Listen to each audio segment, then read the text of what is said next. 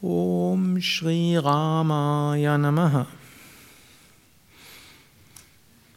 Wir befinden uns gerade in der Rama-Zeit, so Frühlingszeit, im Rama Navami, neun Tage zur Verehrung von Rama.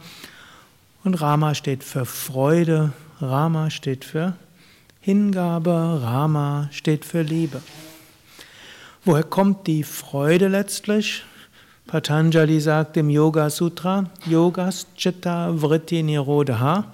Yoga heißt das zur Ruhe bringen der Gedanken im Geist. Dann nach dem nächsten Vers, dann ruht der Sehende in seinem wahren Wesen. Und in diesem wahren Wesen ist Freude erfahrbar. Und so ist ein Aspekt des Yoga der systematische zur Ruhe bringen des Geistes wie die meisten wissen, nicht ganz so einfach. Aber man könnte sagen, es vereinfacht vieles. Man könnte sagen, die Probleme des Lebens beruhen auf der Unruhe des Geistes. Wenn wir unseren Geist ruhig gebracht haben, dann geht es uns gut. Man könnte sagen, das ist doch viel einfacher als zu sagen, damit es uns gut geht, hm, müssen wir alle Menschen davon überzeugen, mit uns freundlich umzugehen. Wir müssen alle davon überzeugen, dass sie künftig respektvoll, liebevoll und gewaltfrei mit uns kommunizieren. Wir müssen dafür sorgen, dass alle, dass, ja, dass alle Baumaterialien ganz besonders sind, dass die Ernährung 100% so ist, dass dieses und jenes. Dann haben wir 100.000 verschiedene Dinge, um die wir uns alle kümmern müssen. Und wenn wir probieren, uns um all das zu kümmern, was ist das Resultat? Nicht unbedingt ein Erfolg dabei, denn alles können wir nicht. Aber etwas können wir schon. Wir können Verantwortung für unsere eigenen Gedanken übernehmen. Und um diese Gedanken dann eben zur Ruhe zu bringen, dazu können wir alles Mögliche machen. Können wir sagen, dann wird es wieder kompliziert. Denn um den Geist zur Ruhe zu bringen, wollen wir wieder eine besondere Ernährung haben. Wir gehen auf bestimmte Weise mit anderen Menschen um. Wir führen ein ethisches Leben. Wir üben Asanas und Pranayama und Meditation. Wir bemühen uns, das zu tun, was wir tun sollen. Wir versuchen herauszukriegen, was die kosmische Energie von uns will und so weiter. Ich kann sagen, auch nicht weniger kompliziert.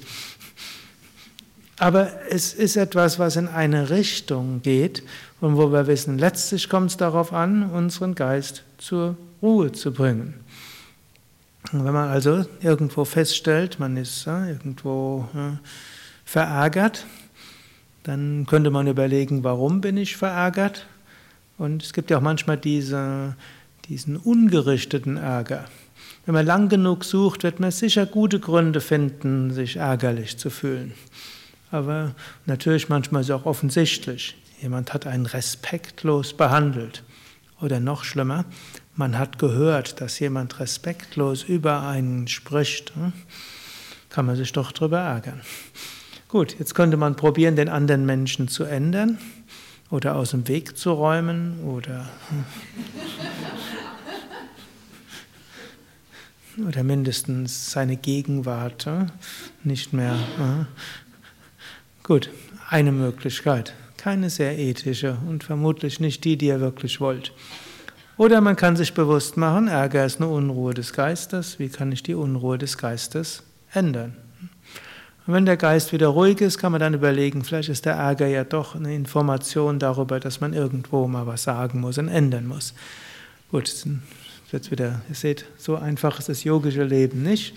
Aber mindestens kann man sagen, wir wissen, unser Glück hängt eben nicht von äußeren Umständen ab. Unser Glück hängt nicht davon ab, wie andere Menschen uns behandeln. Unser Glück hängt nicht davon ab, was wir tun können oder nicht tun können, was wir haben und so weiter. Glück hängt davon ab, wie sehr wir in der Lage sind, unseren Geist zur Ruhe zu bringen und mit der Tiefe unseres Wesens zu verbinden oder aus der Tiefe unseres Lebens zu handeln und zu fühlen. In die Tiefe des Lebens ist Freude und Liebe.